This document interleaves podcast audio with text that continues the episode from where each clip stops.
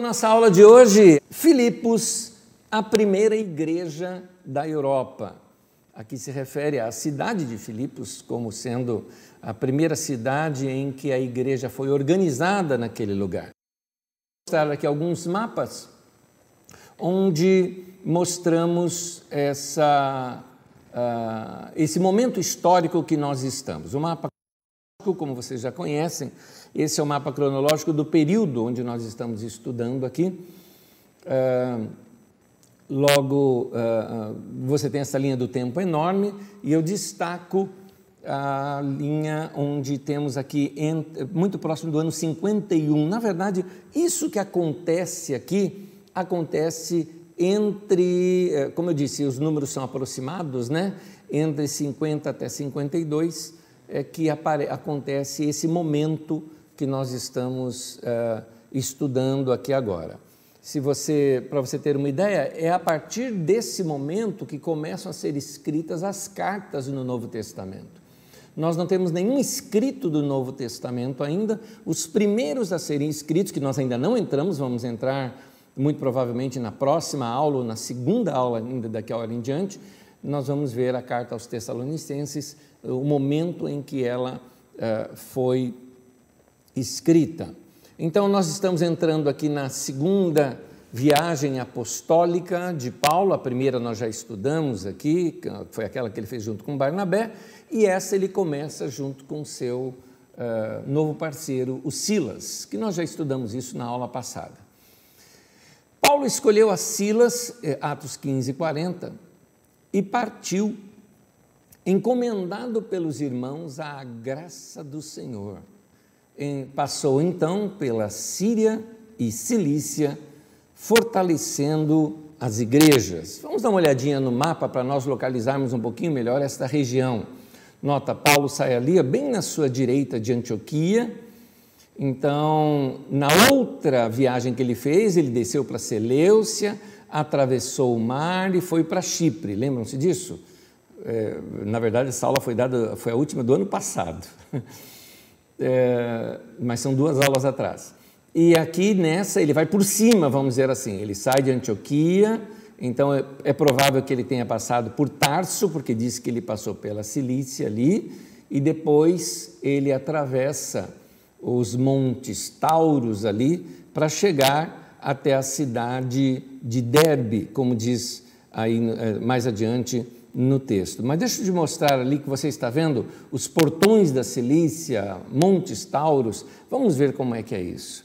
Essa é uma das estradas que Paulo passou. É claro que essa estrada não era dessa maneira naquele tempo.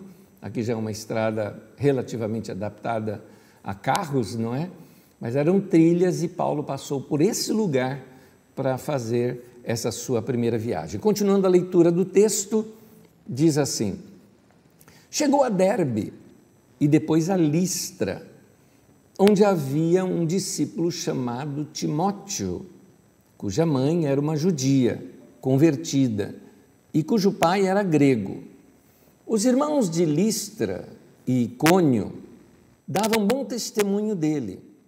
Paulo, querendo levá-lo na viagem, circuncidou por causa dos judeus que viviam naquela região, pois todos sabiam que o seu pai era grego. Vamos dar uma olhadinha um pouco mais no mapa, agora eu amplio um pouquinho mais o mapa. Então, Paulo passa ali pelos Montes Tauros, chega até Derbe, depois ele vai até Listra e Icônio. É importante nós lembrarmos que essa região de Listra e Icônio é a região onde Paulo foi apedrejado. Lembra-se da história toda? Se você não assistiu aquela aula, volta aí depois e assista. São duas aulas anteriores a essa. Na primeira viagem apostólica de Paulo, foi aquela junto com Barnabé.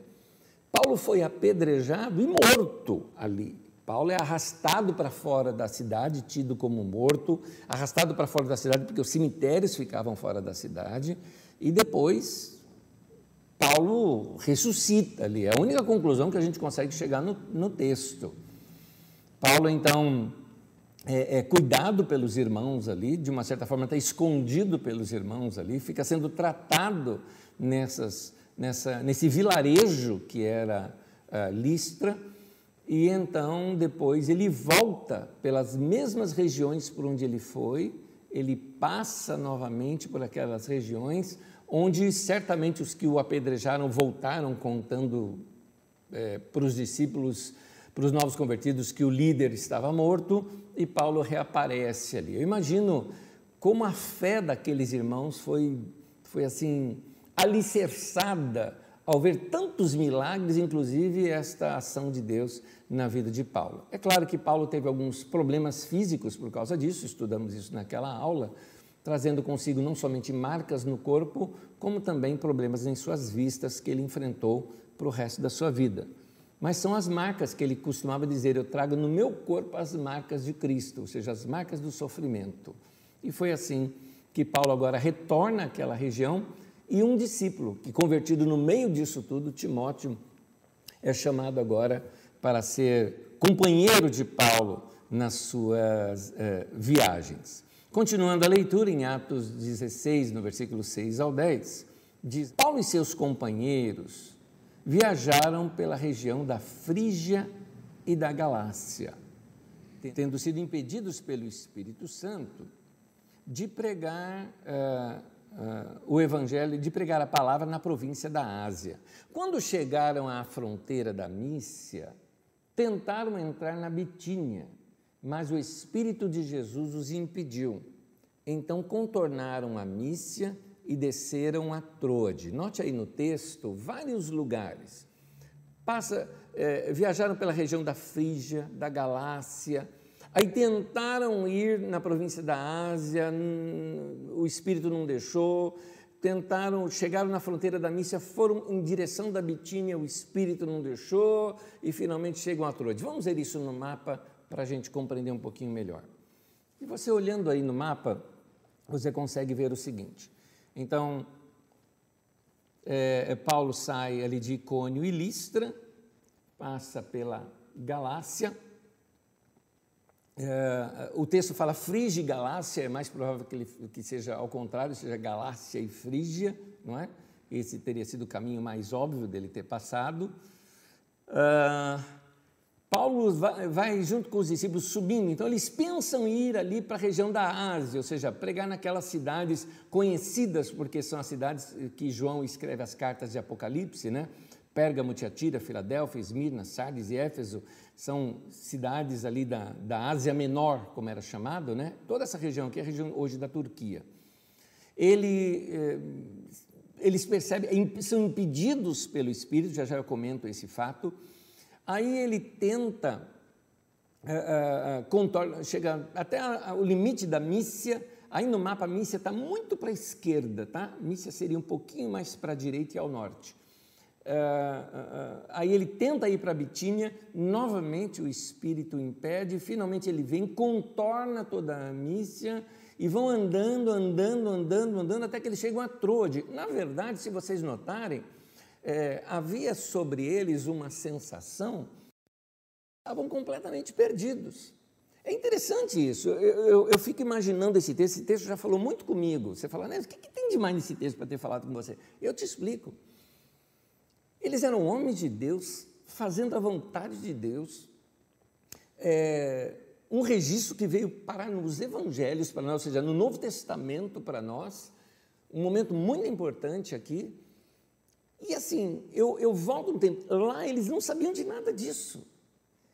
Eu acredito que a sensação deles era uma sensação de meio perdido, porque assim, vamos pregar o evangelho em tal lugar, e aí estão andando e aquele gelo por dentro, o pessoal falou, não é para ir para lá, o outro também acho que não é para ir, também acho que não é para ir, todo mundo percebendo isso, não vamos, vamos então para outro lugar. E aí continuaram as estradas, né? E vão para não é lá também. E depois não é lá também. E aí eles vão e contornam a missa. O texto nem fala mais nada, mas certamente eles pensaram assim: vamos, talvez, sei lá, é, é, na direção lá da Calcedônia, ou, ou, ou, onde hoje é, é, é, Istambul, né? Vamos lá para cima. Não, não, não vamos. E contorna, contorna, contorna, até que eles chegaram em Trode. Na verdade, Trode seria o seguinte: eles só não andaram mais porque Trode era mar. Ou seja, andar, andar, andar, andar e chegaram à beira-mar. E aquela sensação, eu acredito que tinha aquela sensação de não estamos entendendo, parece que a gente está perdido. Essa era a sensação.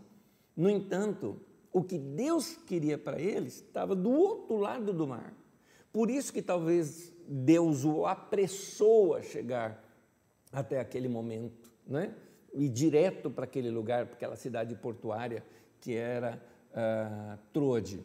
É interessante porque algumas vezes na vida da gente a gente se sente meio perdido, a gente se sente assim, é, não sei para onde eu estou indo, estou uh, indo para tal lugar, é, você, você, assim, não, Deus te deu uma primeira direção, mas Deus não falou o segundo passo. Deus falou vai, mas ainda não falou tá bom, tá perto, tá quente, tá frio, tá chegando, não é? Não estou falando isso literalmente, estou falando no sentido da gente muitas vezes perceber direções de Deus para a vida, uma direção de Deus para a vida da gente, mas parece que tudo ao redor não está cooperando com aquilo. E você sabe que você está na vontade de Deus, mas você continua, continua, continua, continua, continua, até que um dia você compreende. Quando você chega lá e que você olha para trás e fala, agora eu entendo porque que Deus me trouxe até aqui. Então eu vejo isso nesse caminhar aqui de Paulo junto com sua equipe. Detalhe, tá? não era só Paulo que decidia isso. Nessa equipe tinha Paulo, tinha Silas, agora tinha Timóteo, tinha Lucas. Você vai ver que muitas vezes Lucas fala nós, então, ou seja, Lucas, que é o, o escritor, estava junto e certamente algumas outras pessoas também. Então você tem aqui uma caravana de pessoas, de homens cheios do Espírito Santo, com forte experiência com Deus, percebendo que estavam obedecendo a Deus, mas ao mesmo tempo aquela sensação de estar meio perdido, um pouco inseguro, porque às vezes a gente acha que os homens de Deus não né, são seguros em tudo o que fazem, né? Não é assim. Algumas vezes nós sentimos essas inseguranças também.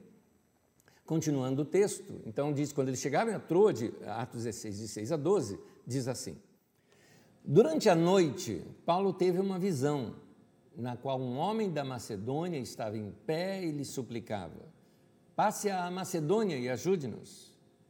Depois que Paulo teve essa visão, preparamos-nos imediatamente para partir para a Macedônia, concluindo que Deus nos tinha chamado para lhes pregar o Evangelho. Nota um detalhe Paulo tem uma visão. A visão era de um macedônio, né? deu para notar pela roupa, certamente, né? como que ele sabia que o cara era macedônio, e dizendo para ele, passe a Macedônia e ajude-nos. Depois que Paulo teve a visão, nota que eles imediatamente partiram, mas o texto diz, concluindo que Deus nos tinha chamado para lhes pregar o Evangelho. É interessante isso. Paulo tem a visão, ele recebeu uma visão de Deus, mas ele coloca a visão dele em julgamento diante dos irmãos. Paulo não chegou assim e falou: Deus mandou, eu vou para lá, quem quiser que me segue. Não, não, não. Ele passou aos irmãos, e aí Lucas mesmo diz isso. Nós concluímos. Quando a gente voltar, por exemplo, na aula de, na aula de terça-feira passada, quando nós estudamos a conclusão daquele concílio de Jerusalém, você vai se lembrar que uh, Tiago diz assim, né? na carta, na verdade, diz assim: pareceu bem ao Espírito Santo e a nós. Note que até uma direção de Deus é exposta junto a uma liderança, para que a liderança, em conjunto, em harmonia, trabalhe junto aquilo e decidam juntos. Foi isso que aconteceu é, aqui também. Uh, eles então vão para Macedônia é, é, para pregar o evangelho naquele lugar. E chegam então na cidade, é, o alvo deles é chegar na Macedônia e foram para a cidade principal, que seria Filipe. Só que o caminho é esse aqui que nós vamos ler. Atos 16, de 6 a 12, diz assim: Partindo de Troa, navegamos diretamente para Samotrácia e no dia seguinte para Neápolis Dali partimos para Filipos, na Macedônia, que é colônia romana e a principal cidade daquele distrito. Ali ficamos vários dias. Para a gente entender isso no mapa, é, vamos olhar ali. Então ele estava em Troade, vai direto para Samotrácia, ou seja, ele passou ali por outras duas ilhas. Uh, em Samotrácia apenas é, é, é, caminho do navio, né? certamente algum porto ali, onde entram mais pessoas, saem algumas e eles vão direto para Neápolis. Neápolis era a cidade portuária ali. Então, chegando a Neápolis, em seguida disso, eles vão para Filipos. Então, vamos ver, eu tenho aqui figuras de Neápolis. Ah, deixa eu mostrar um mapa antes, né? É, eu tenho um mapa, esse mapa é de, de agora, né? Eu peguei um mapa dos nossos dias. Vocês estão vendo aí que na sua direita está a Turquia, na sua esquerda está a Grécia. Embora eu coloquei o mapa um pouquinho para cima, é, você vai notar que lá no topo, lá em cima, está escrito Macedônia. Aquela região ali onde está Filipos e Tessalônica, nos tempos do Novo Testamento, pertencia à Macedônia. É, e uh, Grécia mesmo não era chamado de Grécia dessa maneira, né? haviam várias uh, outras regiões romanas, né? por exemplo, lá onde está Corinto, seria Acaia, e assim uh, iam outros nomes que se usava naquele tempo. Então, Tessalônica e Filipos era naquele tempo Macedônia. Esse, é um, esse é um mapa de hoje. Então, eles saíram lá de Trode, passaram lá pela Samotrácia e foram até Filipos. Vamos ver Neápolis, que é a cidade onde eles aportaram. A cidade de Neápolis, eu tenho aqui algumas fotos dos dias de hoje de Neápolis, uh, lindíssima, né, para variar, qualquer lugar das ilhas gregas, nós estamos aqui na, nas, nas, margens né, do, do, do mar Egeu, é, linda demais. Então, Paulo avistou essa cidade um pouco mais primitiva. A parte mais antiga dessa cidade, você está vendo um mapa aí, uma cidade baixa, e uma cidade alta ali no morro. Na verdade, aquela cidade alta no morro, embora hoje já estão trocadas as casas, era onde era a, antiga a cidade de Neápolis. Eu mostro isso mais de perto numa outra figura. Então, aqui seriam os pontos mais antigos da cidade de Neápolis, sendo algumas dessas casas mantidas um pouquinho, num padrão um pouco parecido do que seria naquele tempo. Claro que essas casas são muito mais modernas. Mas tem uma curiosidade aqui. Os romanos estabeleciam o seu império, é muito interessante, porque os romanos fizeram o seguinte: a partir de Roma, quando iam conquistando uma cidade, eles uh, guerreavam, conquistavam aquele lugar, mantinham seus exércitos lá, construíam estradas entre as duas cidades, mantendo um fluxo rápido de um lugar para outro, para que os exércitos pudessem se locomover rapidamente e finalmente transferiam exércitos para aquele lugar. Aí então iriam atacar outro lugar, depois de atacado e vencido, transferiam os exércitos, faziam as, as estradas e assim as estradas ajudavam a proteção, tinha a proteção do exército, aumentava o comércio, fazia o comércio entre as cidades, assim fortalecia e enriquecia o império. Ora, algumas dessas estradas nós temos até hoje ah, ah, ruínas, sim, mas algumas estão quase em perfeito estado até hoje. Pois bem, de Neápolis, Paulo vai para Filipos, e olha só, mostra a foto aqui para gente. Olha o que nós podemos encontrar exatamente nessa estradinha que você está vendo aí de pedras, é a estrada onde Paulo passou. Para Paulo ir de Neápolis para Filipos só tinha esse caminho. Nós temos aí exatamente o mesmo caminho que Paulo passou quando foi de Neápolis para Filipos. Muito bem. Uh, vamos ver um pouquinho. Eu ia colocar mais tarde, deixa eu colocar agora. Deixa eu mostrar um pouquinho para vocês a cidade de Filipos, hoje chamada Cavala. Cidade de Filipos uh, era uma cidade uh, nos, nos, padrões romanos, isso aqui é claro que é uma maquete, é, de, um, de, como era essa cidade nos tempos romanos. E aí é, nós temos ainda algumas ruínas dessa cidade, é, com alguns lugares e riachos, né? alguns sugerem que era nesse lugar, nesse pequeno riacho, que foi o lugar onde Paulo se reuniu. Uh, embora existam é, outras figuras que possam, que, que são supostos os lugares onde Paulo tenha passado. Vamos ler o texto bíblico e continuar. Antes de continuar a leitura, deixa eu explicar algumas coisas aqui que é importante. Essa cidade de Filipos, ela foi uma cidade. Bom, por que, que ela tem o nome de Filipos? Porque essa cidade pertencia uh, antes a outro, uh, a outro reino, um reino já praticamente desaparecido, um outro povoado, quando a Macedônia, que a gente fala sempre Império Grego, né? mas na verdade o certo seria Império Macedônico, seria o Império Grego porque hoje aquela região pertence à Grécia mas o Império Macedônico começou a crescer debaixo do rei Filipe II. Filipe II foi o rei que era pai de Alexandre o Grande. Então, o pai de Alexandre o Grande conquista essa cidade, né? E essa cidade, então, acaba recebendo o nome do seu conquistador, ou seja, ela passa a ser chamada de Filipe, exatamente por causa do rei Filipe II. É interessante que aqui no Brasil nós temos uma situação, uh, uma situação de uh, um massacre que houve no Brasil, por parte inclusive do Exército Brasileiro, sobre alguns revoltosos em Santa Catarina.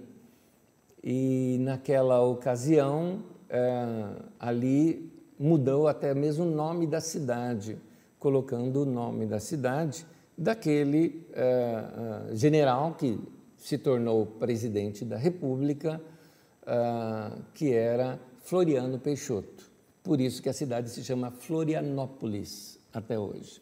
Então, nós temos no Brasil também essas coisas da cidade ter recebido o nome do seu conquistador. Eu, se morasse em Florianópolis, eu pediria para mudar o nome, mas tudo bem, isso sou eu. Mas continuando aqui, vai estudar história que você vai ver que a história não é nada bonita. Mas eu continuo aqui, vamos lá. É, essa cidade ela foi um lugar de muitos conflitos. Você já ouviu falar de Júlio César? Júlio César era um grande conquistador romano, um general romano, que ele foi morto pelo seu melhor amigo. Você conhece aquela frase, até tu, Brutus, não é?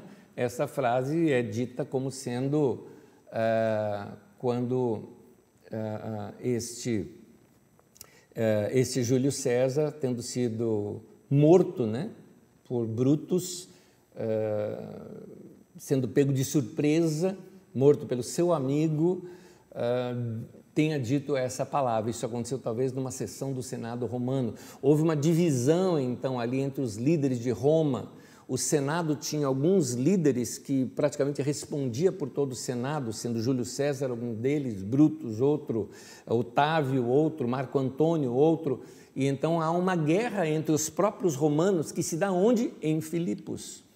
Então eles se refugiaram em Filipos, Roma ataca aquele lugar e vence através da liderança de Otávio ou Otaviano.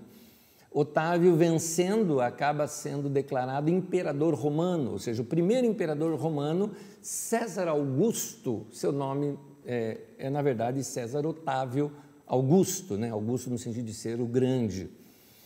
É, é, anos depois, Otávio também, o César Augusto, enfrenta Marco Antônio e Cleópatra, que tentaram se dividir com Roma. Marco Antônio eh, se apoiando em Cleópatra também, que era uma espécie de líder ali no Egito, né? era uma faraó, e tentaram uma guerra ali contra Roma, onde também são derrotados.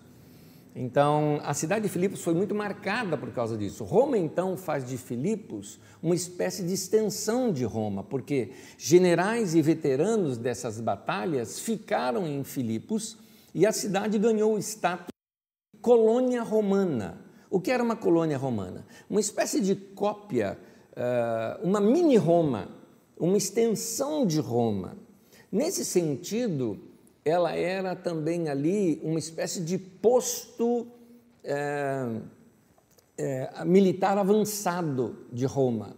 Dessa maneira, porque ali era uma espécie de caminho. Quem viria da região da, da Ásia e fosse entrar no continente que hoje chamamos continente europeu, teria algumas passagens. Uma delas seria exatamente por ali. Então, Filipos ficava numa região estratégica, se tornando ali um posto militar avançado de Roma. Sendo uma colônia romana, os romanos tinham algo. Quem nasce nessas colônias ganha o título também de cidadão romano. O cidadão romano ele tinha privilégios que outras pessoas que moravam no Império Romano não tinham.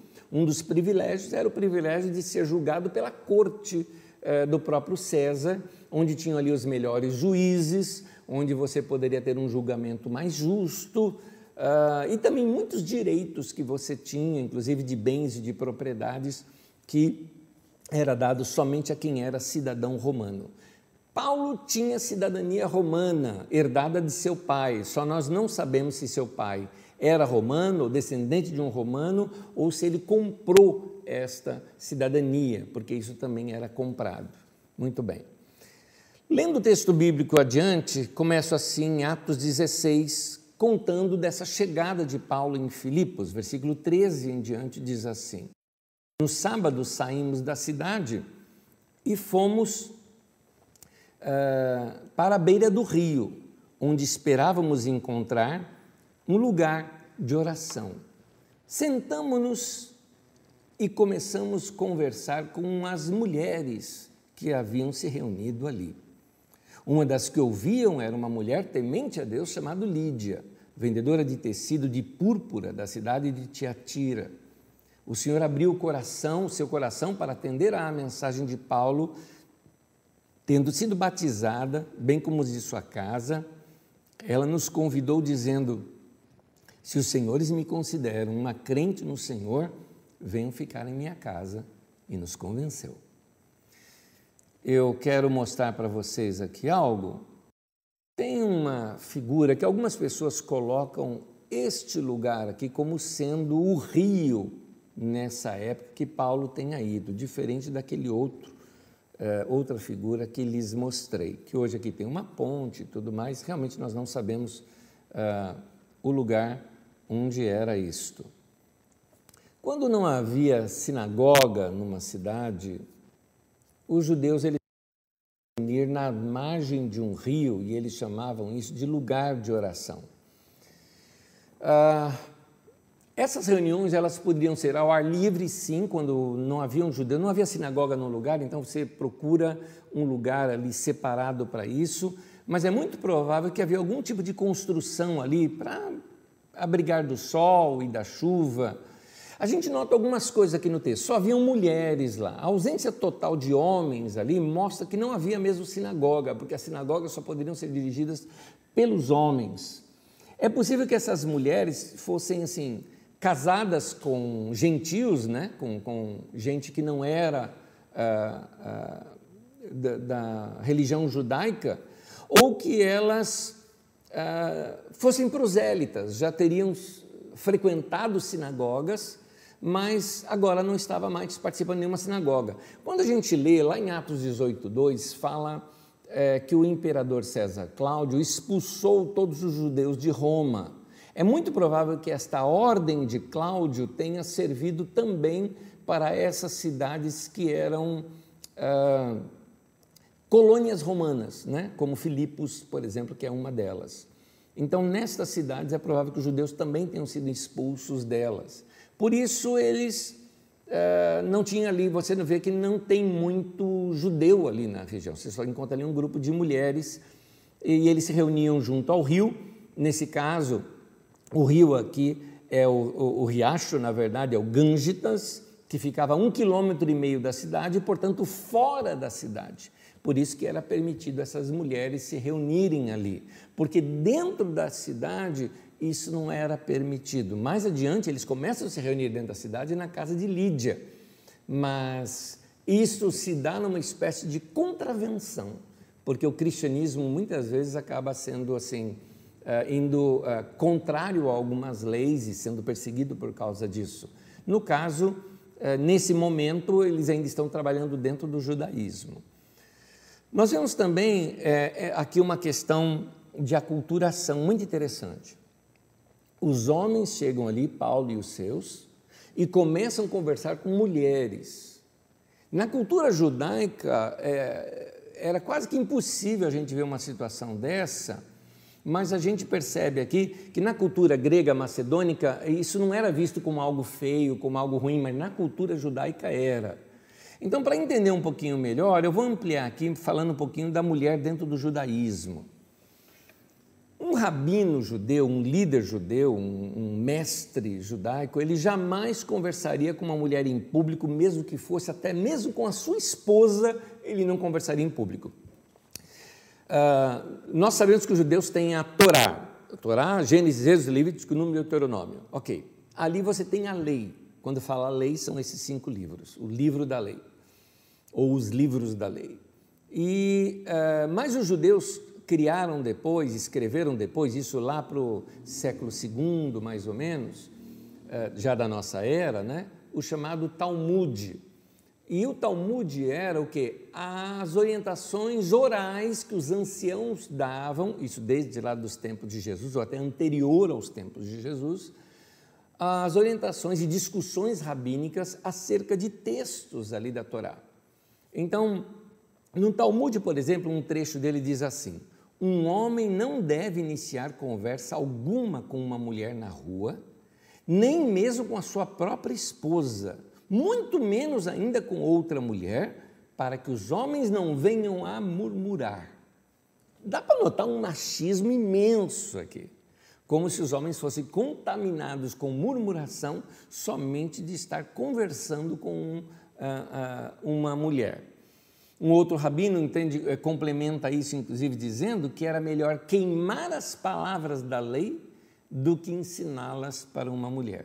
É claro que o cristianismo não segue isso, se opõe a isso, e aqui eu tenho diversos textos para comprovar isso para vocês, mas como ainda nós vamos estudar isso em textos futuros, eu só cito algumas coisas aqui. Jesus, por exemplo, ele se opõe a essa prática quando você vê Jesus conversando abertamente com uma mulher na beira de um poço, lembrando que a beira de um poço era lugar de mulheres.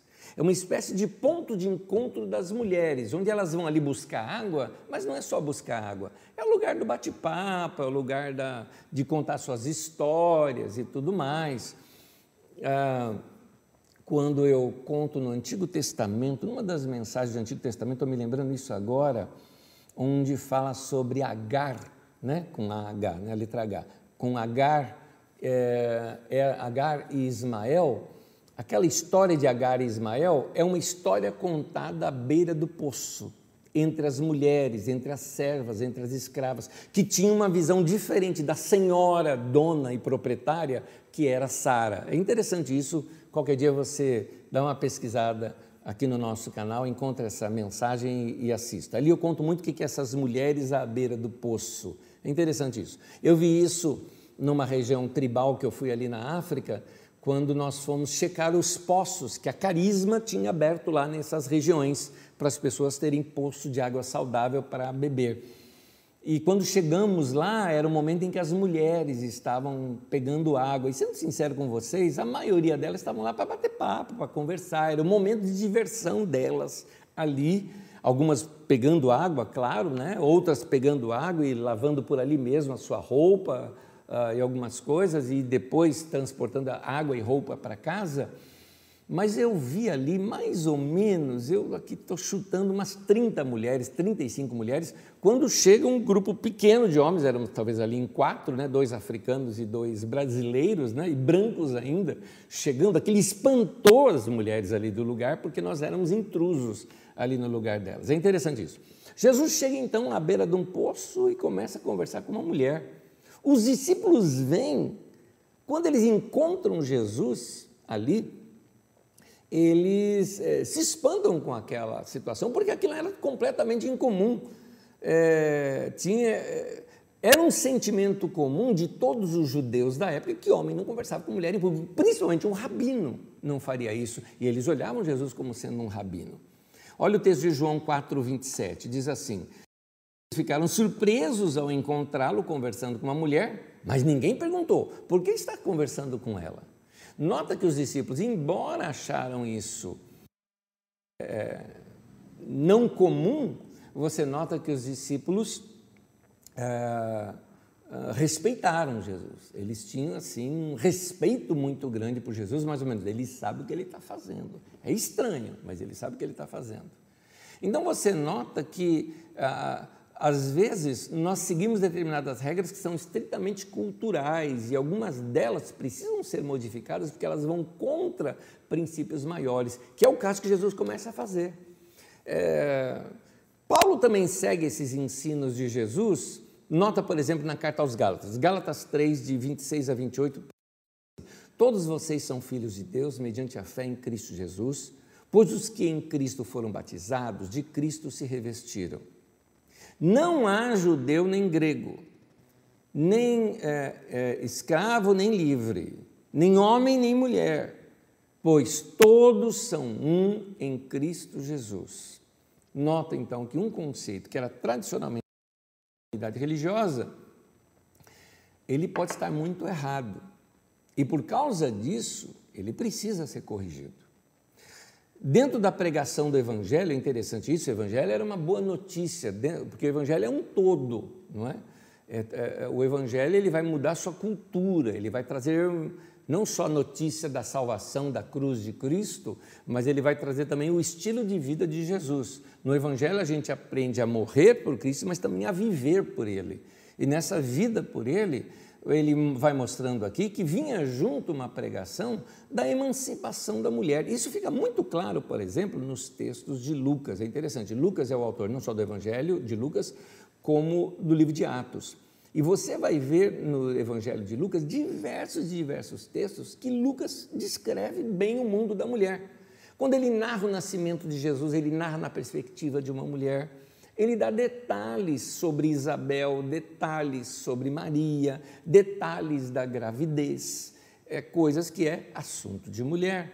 Ele faz questão de destacar a viúva pobre, ele faz questão de destacar. Interessante, nas parábolas de Jesus, Jesus falava assuntos que eram do mundo dos homens e também assuntos que eram do mundo das mulheres. Vamos lembrar algumas, por exemplo. Jesus, por exemplo, quando ele conta a parábola da ovelha perdida. Ora, a ovelha perdida é um assunto do mundo dos homens, porque os pastores eram somente homens. Então, ele conta aquela, aquele drama todo da ovelha perdida, mundo dos homens. No mesmo contexto, ele conta a parábola da moeda perdida e que a mulher varre a casa inteira para encontrar aquela moeda. Aquilo era do mundo das mulheres, porque a perda de uma moeda fazia parte de um colar que tinha uma representatividade. Nós já estudamos aqui essa parábola. Então, ali trata do mundo das mulheres. Então, você vai notando, por exemplo, Jesus, quando fala da, da persistência da oração e que mesmo um homem uh, estão indisposto para atender um pedido, como aquele que nós citamos domingo passado aqui, que era um homem que estava dormindo e chega um viajante à noite e um vizinho vem pedir pão, uh, ele conta ali uma história relativa a, a um homem, né? Mas Jesus também conta uma parábola de uma viúva, ou seja, o mundo das mulheres, que vai tentar insistir diante de um juiz que não tinha honra. É interessante é, isso como Jesus se preocupa em contar coisas do mundo dos homens, mas também coisas do mundo das mulheres. Quando você entra para as cartas de Paulo, você vai ver Paulo defendendo muito as mulheres. Por exemplo, existem algumas coisas na, na, nos ensinos de Paulo que são interessantes. Em, em, Romanos 16, que na verdade é uma carta para a igreja de Éfeso, depois nós vamos estudar isso aqui, não é uma carta aos Romanos, é uma carta aos Efésios. Paulo, por exemplo, recomenda uma ministra, que é a palavra que está ali, que é Febe, ele cita, por exemplo, duas líderes na igreja, que eram irmãs gêmeas, Trifena e Trifosa, que estavam brigando entre si. Ele cita uma irmã que era como uma mãe do Rufo, que era como se fosse uma mãe para ele. Ele chega a citar, inclusive, Andrônico e Júnia, Júnia é nome feminino, uh, no qual ele fala que eram apóstolos, estavam entre os apóstolos antes dele, ou seja, é, havia ali um homem e uma mulher dentro do, da, do ofício de apóstolos. E você vê, por exemplo, Lucas, quando ele vai citar é, Áquila e Priscila, na verdade a ordem que Lucas coloca é Priscila ou Prisca e Áquila.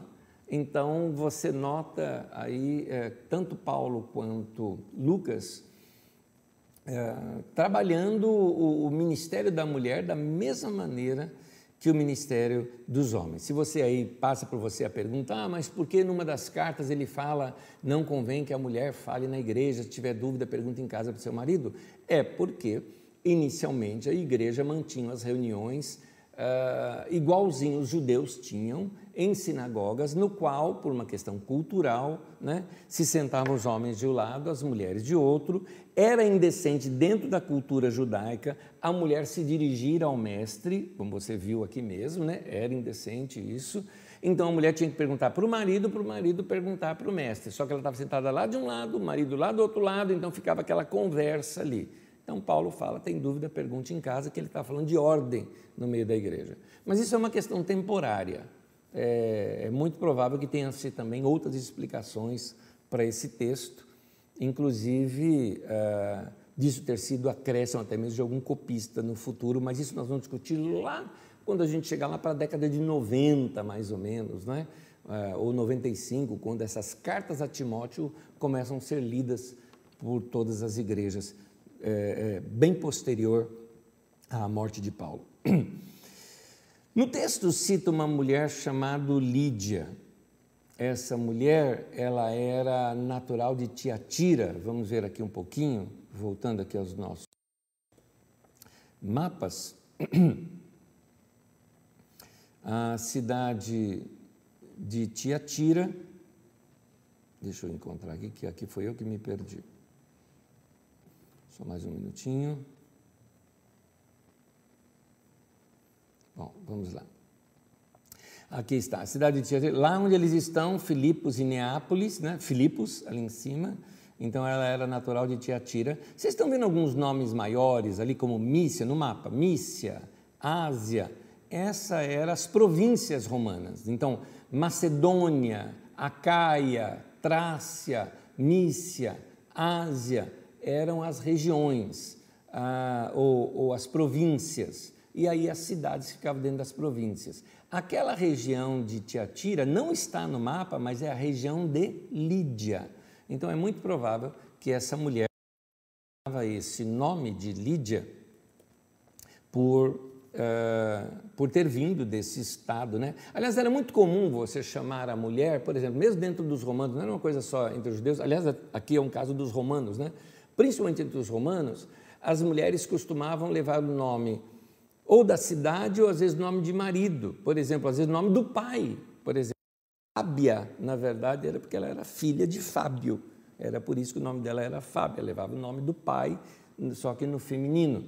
Algumas vezes as mulheres é, levavam o nome de lugares, como era esse caso aqui de Lídia, não é? E você vai encontrar entre os judeus, por exemplo, algum nome é, é, que se refere à região, né? Então, Judas Iscariotes, né? É Judas de Cariotes, né? Você vê, por exemplo, Maria Madalena é Maria de Magdala, que era a cidade, e daí por diante. Geralmente era um carimbo, né? uma, uma, ah, uma característica daquela pessoa. Ou levava-se o nome é, de, dos pais, né? por exemplo, Simão Bar Jonas, Simão filho de Jonas, ou Simão filho de João, né? seria a mesma coisa. É isso. Continuando aqui. Essa região de Lídia já foi uma região muito importante no passado. Por exemplo, as primeiras moedas cunhadas que nós temos vieram da cidade de Lídia. Lídia também tinha, uh, era muito proeminente na questão da arte, da música. Mas uh, o principal é que Lídia tenha se tornado depois uma região de comércio muito forte, principalmente o comércio de púrpura. É muito provável que nós já tínhamos tido convertidos na Europa. Você deve saber, por exemplo, que lá, tanto depois de Atos 2, tem o Pentecostes, o povo vem todo por Pentecostes, é convertido lá, ficam em Jerusalém, ficam algum tempo em Jerusalém, quando começa aquela perseguição em Atos 8 e eles se dispersam, certamente alguns foram para a Europa, porque eram dessas regiões da Europa. Você tem também ali em Atos 11, também narra né, da perseguição, que muitos foram para diversos lugares, até que começa a igreja Antioquia dessa maneira. Então é provável que nós tínhamos convertido já na Europa, em Roma e tudo mais, mas em nenhum desses lugares tinha igreja estabelecida. A primeira igreja estabelecida no Novo Testamento, na região que hoje é continente europeu, foi na casa de uma mulher, que foi Lídia. E, então isso é interessante. Lídia ela era uma empresária do ramo de púrpura. É muito provável que ela ou vendia o corante ou ela vendia a, o próprio tecido, a seda feita de é, púrpura. Deixa eu te mostrar aqui de onde era extraída. A púrpura ela era extraída de um molusco. Esse molusco ele possuía uma veia dentro dele que uma vez partida, ela tinha uma secreção. Essa secreção, né, é, sai um, um, um fluido branco e esses tecidos que eram molhados nesse fluido branco, depois colocados para secar, então, em contraste com a luz do sol, ganha-se a cor é, da tintura púrpura bem brilhante. Então, note, é, um crustáceo desse, por exemplo, um molusco desse, você tem ele de 2 centímetros, para você ter uma ideia, tá? o tamanho dele. Então imagina quantos desse não eram necessários para se fazer a tinta púrpura.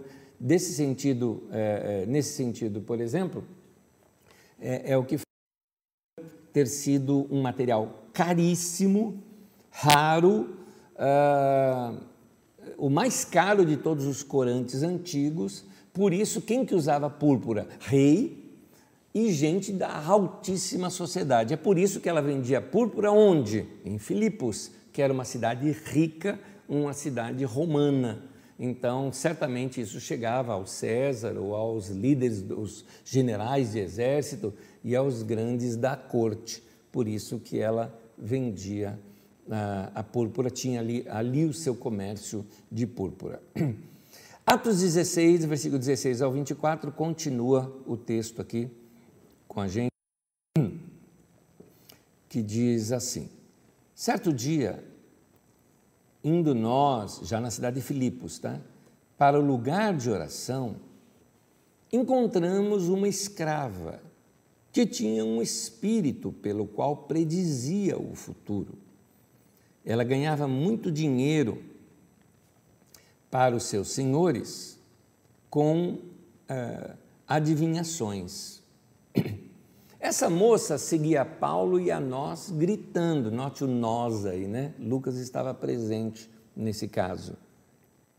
Esses homens são servos do Deus Altíssimo e anunciam um caminho da salvação. Ela continuou fazendo isso por muitos dias. Finalmente, Paulo ficou indignado. Voltou-se e disse ao Espírito: Em nome de Jesus Cristo, eu ordeno que saia dela. No mesmo instante, o espírito a deixou. Percebendo que a sua esperança de lucro tinha se acabado, os donos da escrava agarraram Paulo e Silas e os arrastaram para a praça principal, diante das autoridades. E levando-os aos magistrados, disseram: Estes homens são judeus e estão perturbando a nossa cidade, propagando costumes que a nós, romanos, não é permitido aceitar nem praticar. A multidão ajuntou-se contra Paulo e Silas, e os magistrados ordenaram que se lhes tirassem as roupas e fossem açoitados. Depois de serem severamente açoitados, foram lançados na prisão. O carcereiro recebeu instrução para vigiá-los com, cuida eh, com cuidado. Tendo recebido tais ordens, ele os lançou no cárcere interior ele prendeu os pés no tronco. O que nós vemos aqui, nosso em português não traz isso, mas no texto original grego traz é, uma jovem que praticava adivinhação. Na verdade, no texto original está que é uma jovem pitonisa. Eu entendo por que, que o, o tradutor não colocou uma pitonisa, porque qualquer leitor não compreenderia claramente isso. Pitonisa era o nome dado às sacerdotisas de Apolo, lá em Delfos. Eu vou mostrar aqui para vocês o que seria uh, o templo de Delfos naquele tempo. Uh, esse templo, eh, do jeito que está aqui é uma pintura, mas é, isso parece ser um retrato é, claro de como era esse vilarejo de Delfos. Este templo se fazia filas enormes e enormes de pessoas para serem atendidas por essa pitonisa ali. Na mitologia grega, Apolo, querendo encontrar um lugar para o seu santuário, escolheu esse lugar, mas quando foi para esse lugar, uma grande cobra, né, que era uma serpente, Piton era o nome da serpente, o enfrentou defendendo o lugar e ele mata essa, essa cobra e o lugar então toma o nome é, desta cobra. Uh, esse símbolo dessa cobra continuou sendo usado ali uh, como uma espécie de símbolo desse, dessa conexão do lugar com as pessoas do lugar. Então, a pitonisa, ela era uma espécie de porta-voz de Apolo, alguém que recebia, era possessa, vamos dizer assim, uma espécie de profetisa. Para você ter uma ideia, nas histórias gregas, inclusive nas histórias de Homero, nas Ilíadas, lá, uh, você vai encontrar uh, naquelas histórias, uh, você vai encontrar diversos líderes que passaram para um, uma espécie de consulta com essa, vou chamá-la de profetisa, tá? porque era assim que eles haviam, mas eles a chamavam de pitonisa, esse era o nome dado a ela. Os reis passavam com ela. Você ter uma ideia, isso não é ela só, né? eram elas, né? porque morria uma, tinha outra no lugar, tinha outra no lugar, tinha outra no lugar. Tanto que, por exemplo, nós estamos aqui no ano 51 e você tem narrativas, por exemplo, no ano 300 e pouco, antes de Cristo, né? Você tem narrativas, por exemplo, que Alexandre o Grande passou com ela. Só para você ter uma ideia como essas mulheres, elas eram assim reverenciadas Uh, uma vez num jogo que joguei, uh, tinha ali uma trama onde alguns uh, homens poderosos controlavam a pitonisa para que ela manipulasse os reis com falsas profecias ou manipuladas essas profecias para que eles conseguissem um determinado objetivo deles. Isto são lendas que se correm nas histórias, porque a mulher muitas vezes ela recebia aqueles espíritos e tudo mais, e outras vezes, mesmo que os espíritos não se manifestassem, ela sabia os jeitos e trejeitos para enganar as pessoas. Se pagava caro para você conseguir um tempo com a pitonisa, pagava caro porque Delfos também era uma cidade que até para abrigar as pessoas era um lugar caro, e você também tinha que levar presentes para ela, que não ficava só para ela, ficava para toda aquela máquina religiosa que controlava a pitonisa. Pois bem, os habitantes de Filipos foram convencidos por aqueles donos dessa escrava, né, dessa mulher, dizendo que ela também recebia desse espírito e era uma pitonisa. E de fato a mesma coisa acontecia.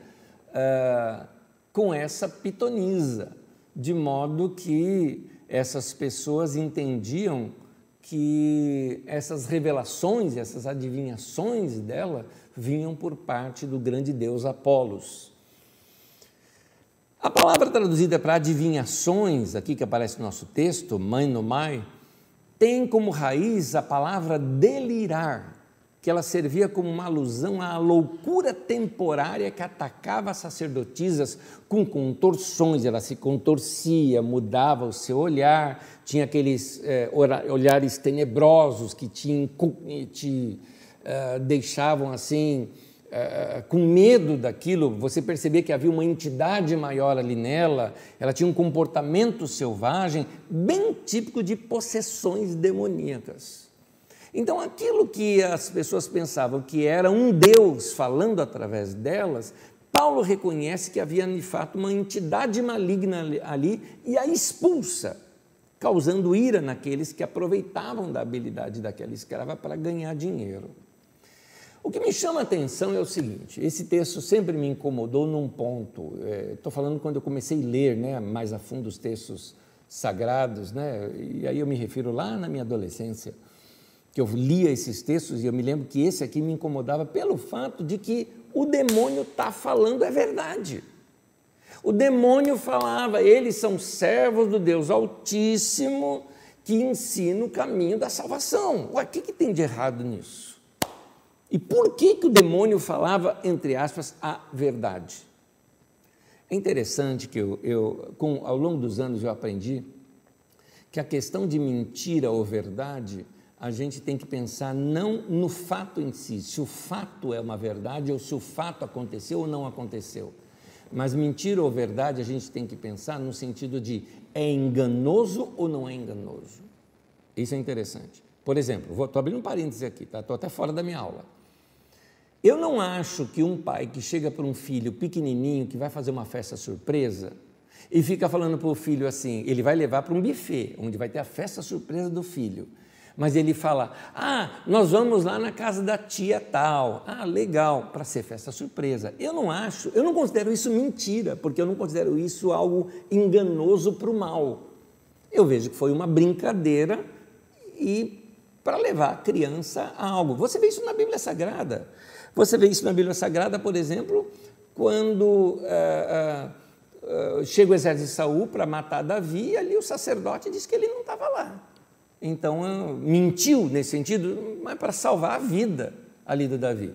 Você pega, por exemplo, as parteiras lá do Egito, que deram, é, é, que ajudaram é, no nascimento de Moisés. Quando elas são questionadas por Faraó, elas mentiram para salvar a vida das crianças. Então, nota que o fim é que determina o meio aqui, nesse sentido. Né?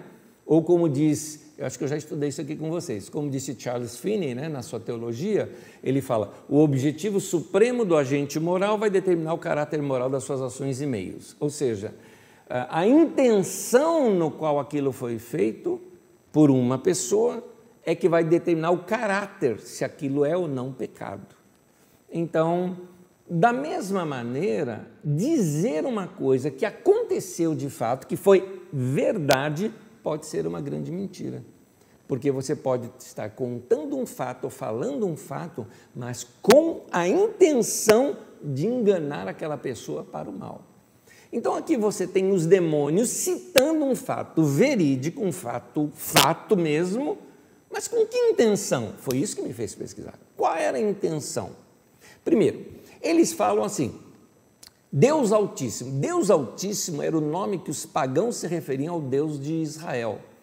O Deus de Israel, é, Yahvé, Jeová, era chamado pelos pagãos Deus Altíssimo. Mas você nota também, lembra quando nós estudamos aqui o endemoniado Gadareno, o Gerazeno, o Gergeseno, como você quiser chamar, em Marcos capítulo 5, versículo 7, ele fala, Jesus, eu sei quem tu és, Jesus, filho do Deus Altíssimo. Então ele usa também o nome Deus Altíssimo ali. Agora, por que, que esse demônio aqui para Paulo falou a verdade e deu um testemunho positivo sobre os apóstolos? Eu tenho aqui algumas, ah, algumas hipóteses sobre isso, né? que a gente não sabe por quê, mas aqui são hipóteses. Né? É uma tese fraca, uma tese pequena, é uma hipótese. Uma delas, os demônios sabiam que a lei judaica abomina todo tipo de magia, todo tipo de encantamento, de ritos mágicos, de contatos com espíritos.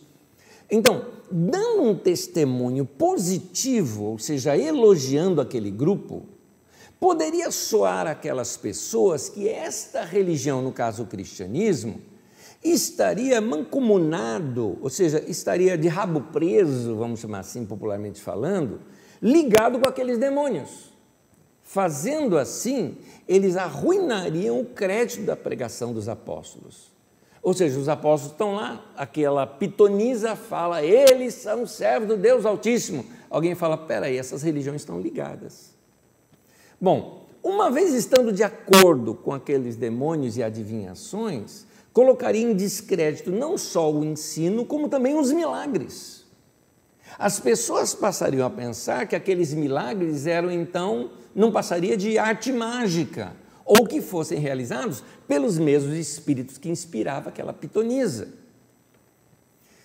Ao ouvir esse testemunho positivo por parte daqueles espíritos, o povo consideraria uh, o seguinte: que tanto a religião deles, né, lá da pitonisa e tudo mais, quanto a religião que os apóstolos pregavam, faziam parte de um único sistema, o que tornaria a pregação dos apóstolos algo inútil e nada transformador.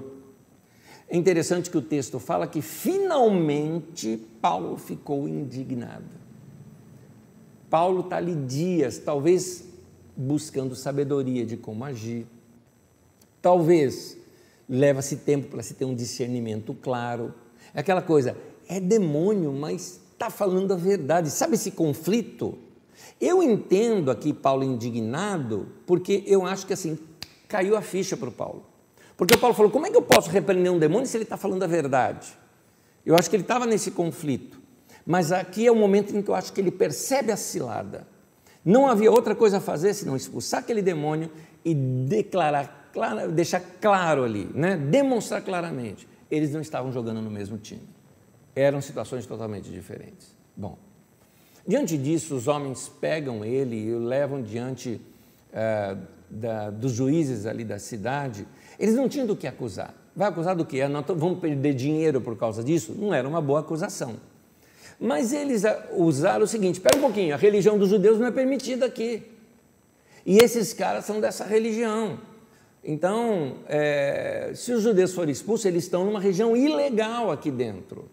É, então, é, esses homens eles não entendiam essa diferença entre cristianismo e, judia, e, e judaísmo. Para eles era a mesma coisa. E diante dessa acusação, tendo causado tumulto na cidade, tendo destruído o comércio de uma certa forma foi afetado, certamente ali tinha comércio religioso, porque assim, por que, que eu vou gastar uma grana alta para ir lá para Delfos?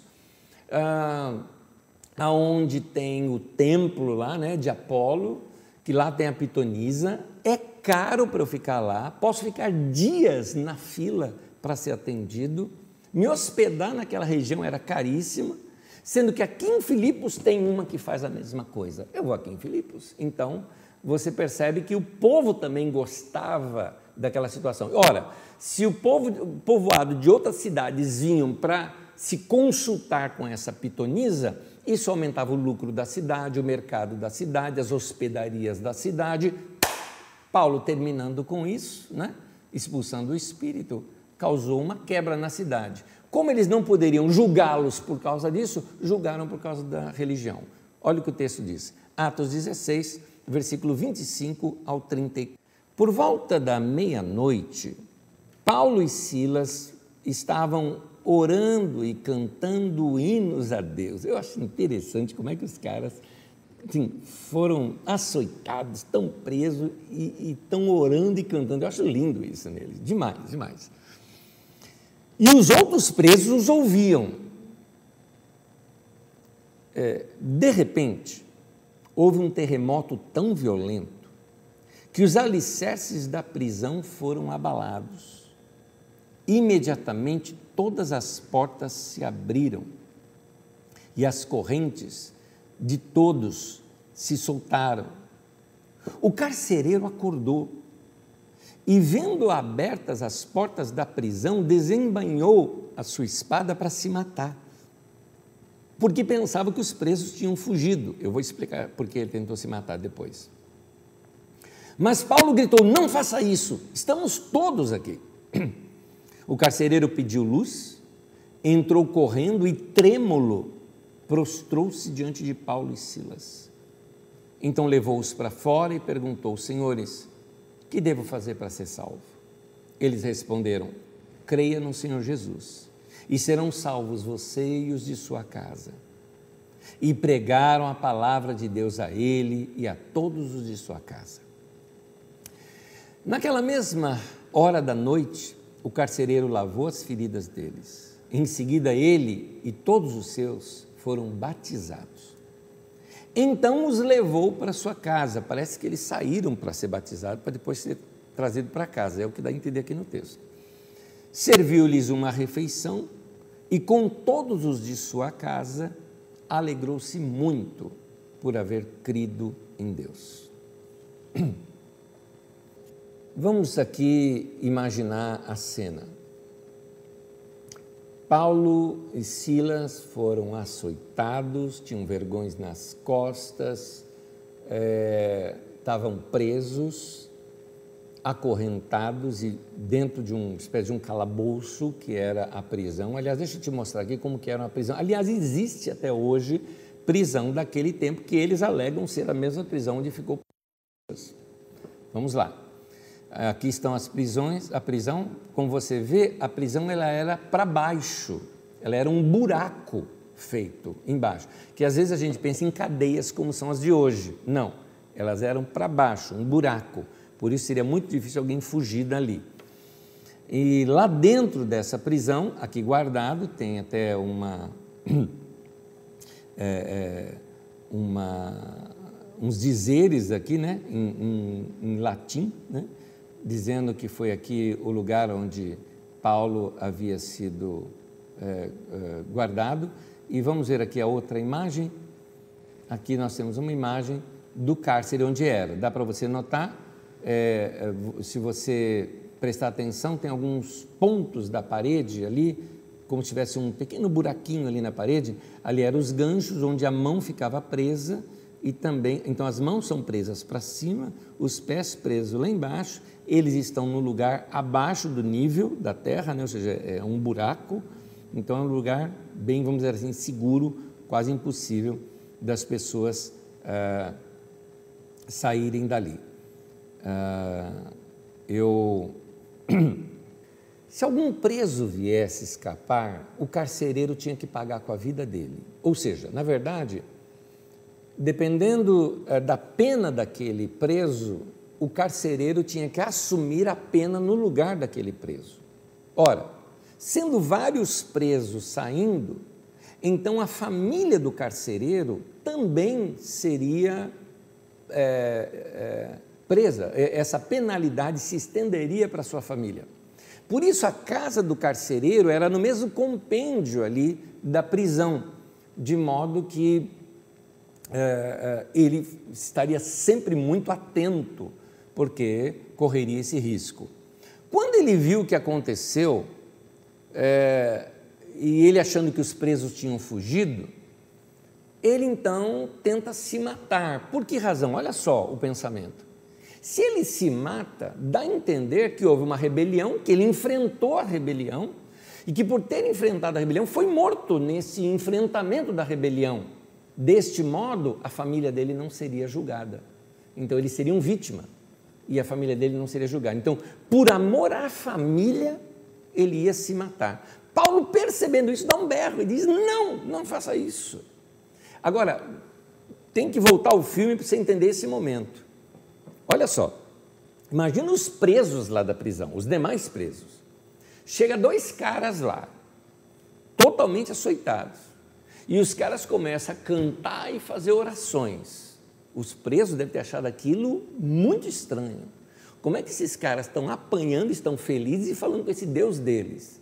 E aí esses caras estão falando com o Deus deles, o Deus deles, né, causa um terremoto e abre todas as portas e quebra as correntes deles. Imagina os presos, como é que imaginaram quem são esses caras? Paulo e Silas tomam a frente, fala para o carcereiro não fazer aquilo, e diz assim para o carcereiro: estão todos aqui. Eu imagino todos os presos. É claro, claro, ninguém ia fazer nada. Né? Porque os presos, né, só você fala, por que, que o preso não fugiu? O Paulo e o Silas falou: está todo mundo aqui. Os caras, claro, claro, imagina o medão que esses caras não estavam do Paulo e Silas.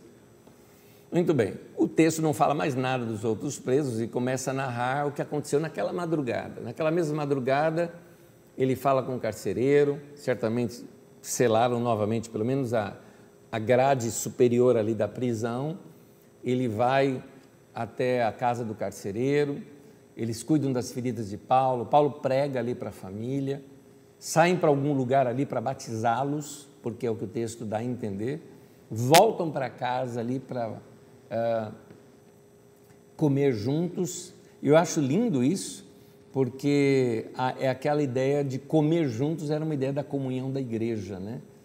Particularmente, eu acho até que Paulo partiu a ceia ali com eles, improvisando a ceia, porque pão e vinho era algo que tinha em qualquer lugar. Então, é muito provável que nessa comunhão Paulo tenha feito isso com eles também. É, o pão e o vinho na igreja primitiva, ele era partido, não como nós fazemos hoje, uma reunião para isso, isso, isso passou a ser feito assim, já no, quase que no segundo século em diante, mas naquele tempo eles eram feitos no meio dos jantares, né? e isso acontecia. Paulo devia estar com muita fome, porque, veja bem, quando eles foram presos, aquela reunião, quando diz, o texto começa dizendo que eles estavam indo para o lugar de oração. O lugar de oração, a reunião de oração acontecia às nove da manhã. Esse era o horário da oração. Você tem a oração das nove, você tem depois a oração das três da tarde. Então, nessas orações das nove era a oração que Paulo estava indo. Tinham comido antes disso. Isso aqui já passava de meia-noite, então estavam muito famintos. Então, comeram ali, uh, junto com a família, provavelmente partiram a ceia juntos, né? E Paulo faz o quê? Retorna ali para a prisão, porque, continua o texto, capítulo 16, versículo 35. Os magistrados mandaram seus soldados ao carcereiro com essa ordem: solte esses homens. O carcereiro disse a Paulo. Eh, o carcereiro disse a Paulo: os magistrados deram ordens para que você e Silas sejam libertados. Agora podem sair, vão em paz. Mas Paulo disse aos soldados: sendo nós cidadãos romanos, ai, eles não sabiam disso. Eles nos açoitaram publicamente, sem processo formal, e nos lançaram na prisão. E agora querem livrar-se de nós secretamente? Não. Venham eles mesmos e nos libertem. Os soldados relataram isso aos magistrados os quais, ouvindo que Paulo e Silas eram romanos, ficaram atemorizados. Vieram para se desculpar diante deles e, conduzindo-os para fora da prisão, pediram que saíssem da cidade. Depois de saírem da prisão, Paulo e Silas foram à casa de Lídia, onde se encontraram com os irmãos e os encorajaram, então partiram. A gente não sabe qual foi a razão pela qual os magistrados ali soltaram Paulo. Eu queria supor aqui, novamente, hipóteses, algumas delas. Primeiro, um senso de justiça. Eles eram, lidavam com leis. Talvez revisaram o caso e viram que não era para tanto o que fizeram. Talvez só quisessem amedrontar é, aqueles pregadores religiosos e mandá-los embora da cidade, porque estavam causando tumulto. O que eles mais queriam era paz. Talvez também, uma outra hipótese, é que Lídia tivesse usado da sua influência pessoal, porque ela era uma mulher rica, certamente tinha fortes contatos influentes naquela cidade, deve ter falado com alguém lá grande na cidade que deve ter ordenado solta os caras porque a Lídia está pedindo. Outro pode ser por pura superstição. Teve um terremoto e o terremoto, talvez eles leram isso como porque os gregos e romanos eram muito supersticiosos. Talvez os deuses daqueles pregadores estavam ali bravos, não é? Então, para evitar problemas maiores com esses deuses, né, é, era melhor soltá-los. Os gregos tinham dessas, né, de medo dos deuses. Os medos dos deuses eram tanto que lá em, em, Atenas, por exemplo, tinha um altar chamado ao Deus desconhecido, que vai que tem um Deus aí que a gente não conhece, aí chega um pregador deles com um Deus bravo e dizendo que nós não fizemos um altar para eles, eles diriam, ah não, só faltou o nome embaixo, que isso está aqui já preparado. Né? De tão medo que eles tinham dos deuses. Talvez pode ter sido esse o caso também. Mas de fato é que até todas essas hipóteses ao mesmo tempo são possíveis de ter acontecido. De qualquer modo, mandaram, sol, solta os caras aí, solta os caras aí, manda eles embora, manda eles embora. Paulo não aceita isso. E aí o motivo é o seguinte: se Paulo simplesmente aceitasse que ele fosse embora, a cidade ou os cidadãos ali iriam ver aquele, iam vaiá-los, vai fora, vocês não prestam, foram julgados, está aí, pagaram pelo que fizeram, né? E aumentaria o valor da religião deles lá. Quando Paulo fala que ele era cidadão romano, aí é um problema sério, porque eles não poderiam ter feito isso sem julgamento. E esses homens agora é que teriam desobedecido à lei romana e correriam grave risco de perderem seus cargos e tudo mais. Então, Paulo faz com que os magistrados vão até lá, certamente eles vão com, com, é, com as seclas, né? com, com mais soldados, notório isso diante de toda a cidade, tiram os, os homens do cárcere, faz um pedido de desculpa público e então Paulo sairia, vamos dizer assim, triunfantemente pelas ruas da cidade, ou seja, mostrando que foi um erro de julgamento e que os apóstolos eram de fato inculpáveis. Paulo e Silas poderiam andar de cabeça erguida dentro daquele lugar. Agora é interessante notar que mesmo assim eles pediram para Paulo e Silas, não, sai da cidade, por favor, sai da cidade. Tá, resolvemos tudo, deixamos sua ficha limpa na cidade, mas saia da cidade. Paulo e Silas não obedecem isso.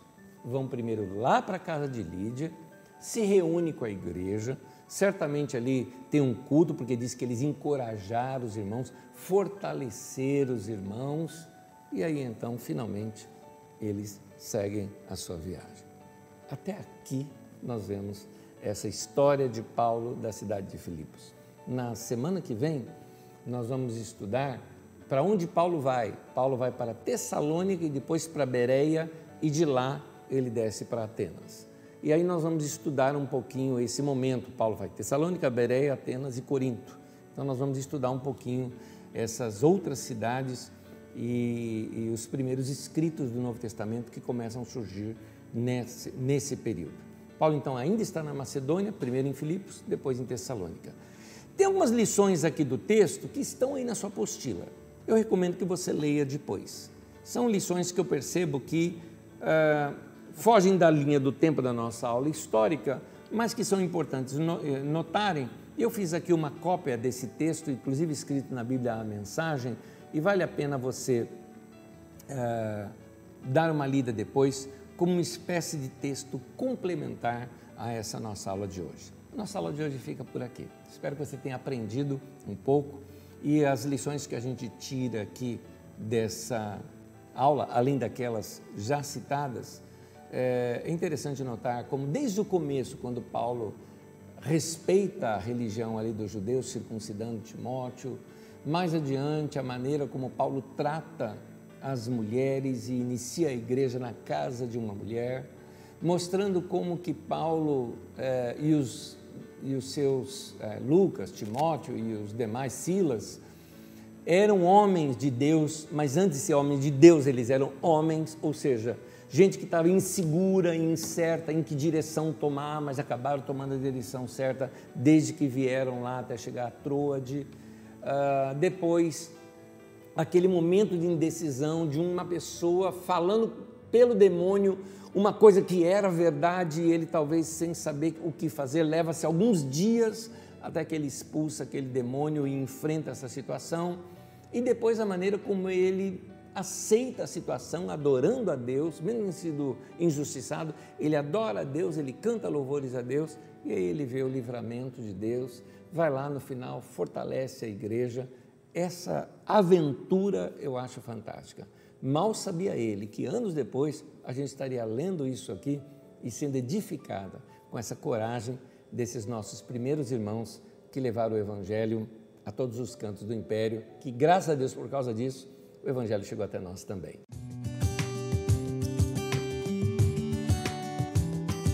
Gente, algumas perguntas que me chegaram aqui e eu vou respondê-las rapidamente. Ah, a Jane pergunta o seguinte: uma pitonisa seria como uma cartomante nos dias de hoje? Para quem acredita e quer saber o futuro? Olha, sim, é, apenas que, no caso, uma cartomante hoje é quase que, vamos dizer assim, uma freelancer, né? vamos dizer assim. Ela está por conta dela ali. A pitonisa, primeiro, era raro, ter uma pitonisa, normalmente se tinha uma só para todo o Império Grego, no, quando eram os gregos. Agora você tem aí algumas pequenas cópias delas, né, como é o caso dessa daí, e, e elas eram sacerdotisas de Apolo, né? então tinha todo um esquema religioso por detrás e, um, um, e todo um comércio por detrás. Tá? Ah, eu vejo que isso acontece em muitas religiões. Assim, sendo muito honesto, algumas tradições é, protestantes, pentecostais, fizeram isso também com mulheres, entre aspas, possuidoras do dom de profecia, onde essas mulheres ficam lá na sua casa, faz aquela fila de gente, ela profetiza um sobre outro, um sobre outro, ou seja, para todo mundo ela tem uma profecia para dar. Eu hoje confesso que questiono bastante a veracidade de tudo isso, porque eu já fui vítima, inclusive, de falsas profecias dadas dessa maneira. Então, não é só as cartomantes, às vezes até dentro da igreja você vê isso também. Mas todo tipo de adivinhação são feitos. Aqui eu não queria falar agora de quem está adivinhando, mas de quem está buscando esse tipo de coisa. Quem está buscando esse tipo de coisa está querendo um atalho um atalho para dar uma segurança sobre um futuro que ainda não aconteceu. É melhor, como eu sempre falo, vai orar, vai buscar Deus e mantém seu coração em Deus e deixa Deus guiar a tua vida, que aí eu vou respondendo nas próximas perguntas. Uh, numa outra pergunta citada aqui, porque eu quero emendar aqui agora, apesar de ela ter sido dada depois, a Franciele pergunta assim: como receber uma direção clara de Deus para a nossa vida? Eu acho que às vezes a expressão direção clara, é, a gente está talvez querendo que Deus nos dê um mapa, e eu costumo dizer: Deus não nos dá um mapa. Até os apóstolos, eles tinham impressões e seguiam aquelas impressões. É, pode notar que eles queriam ir em tal lugar, mas o Espírito pediu, queriam ir para outro lugar. Nota que nós podemos dizer, então eles estavam fora da vontade de Deus fazendo aquilo. Pois é, mas ao mesmo tempo, não estava muito claro o que Deus queria para a vida deles. Mas por isso que Pedro fala: busca paz e siga. Então segue a paz. Não teve paz, não decida nada. Continua fazendo aquela última coisa que Deus falou para você. Então é muito provável que Deus não diga para nós qual é o próximo passo se nós não obedecemos o primeiro passo que Deus nos deu. Então seria a, a, essa questão. Agora, para a gente ter direção de Deus para a nossa vida, é importante o seguinte: veja bem, eu preciso me familiarizar com a voz do Espírito Santo. Porque se Deus vai me guiar pelo Espírito Santo, se Deus vai me guiar é, pela direção que o Espírito dá na minha vida, nós já tivemos uma aula aqui sobre a direção do Espírito Santo. Uh, como é que ele fala conosco? Ele fala com uma impressão interior. Então eu tenho que me acostumar com esta voz do Espírito Santo. Ora, eu me lembro uma vez, olha só o exemplo que eu vou te dar. Eu me lembro uma vez em que uh, eu fui passear com a minha família no litoral, quando eu digo minha família, foi até com meu irmão, anos atrás isso. E nós descemos do carro e descemos conversando, tinha ali o porteiro ali do, daquele predinho, eu cumprimentei ali o porteiro, e depois o porteiro chamou meu irmão e falou, escuta, esse daí ele é um pastor? Meu irmão falou, é. Ele falou, pois é, eu ouço, eram fitas cassetes naquele tempo, não tinha nem internet ainda naquele tempo. Eu ouço as fitas dele que um parente meu me manda, tudo mais. Eu conheci pela voz. Nota, o cara ouviu tanto que ao ouvir minha voz de longe ele identificou que era eu. Mas como que ele sabia disso? Por ouvir bastante. Ora, nós temos a palavra de Deus que são as Escrituras.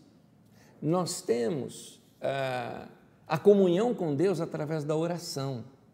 Nós temos aquela sensação da presença de Deus quando nós adoramos ou quando nós oramos. Se você pratica isso sempre, você se familiariza com a voz de Deus. É mais ou menos assim. Você conhece tão bem uma pessoa que quando alguém fala, ó, oh, fulano de tal disse tal coisa, você vai falar, não, não, não, não, não disse, não disse. Eu conheço ele, eu sei que ele não disse tal coisa. Isso é interessante.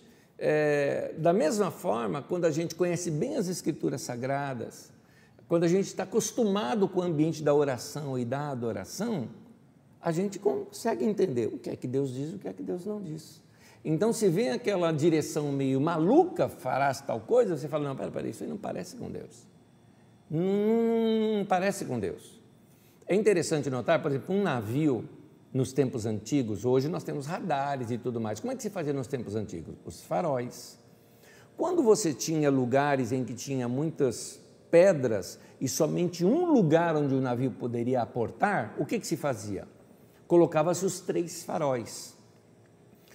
Então, o navio estava circundando, por exemplo, um, um, uma, uma, costa né, ou uma ilha, e ele via os três faróis, é, um em cada ponta, ele sabia, não é ali que é para entrar. Então ele continuava navegando, continuava navegando, até que os três faróis estavam completamente alinhados. Quando eles estavam ali completamente alinhados, então o navio sabia, aqui eu posso aportar.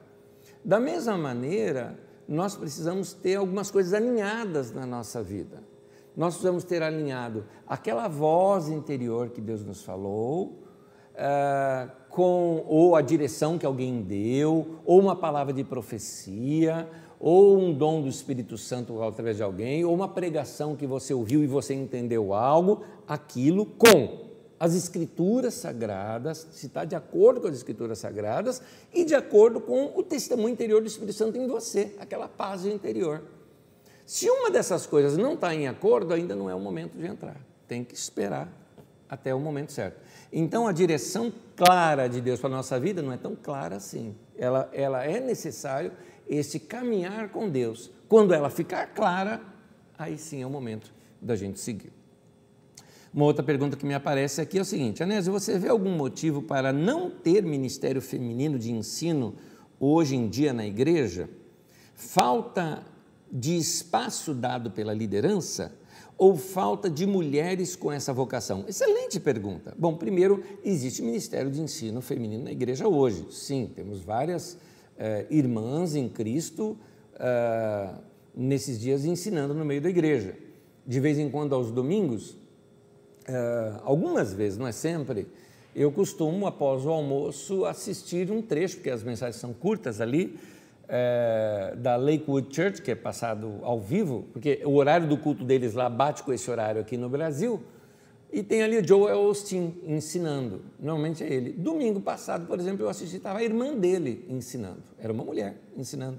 Eu já vi a esposa dele, por exemplo, ensinando também. Então você vê ali mulheres ensinando. Não só isso, tem tantas outras mulheres por aí que ensinam. Uh, o caso é o seguinte: eu acho que é, falta, por exemplo, alguém pode me perguntar, por que nós não vemos tanto mulheres ensinando aqui na Carisma, por exemplo? Na verdade, nós temos, mas em reuniões menores, em grupos menores, como você vê outros homens também ensinando em grupos menores na Carisma.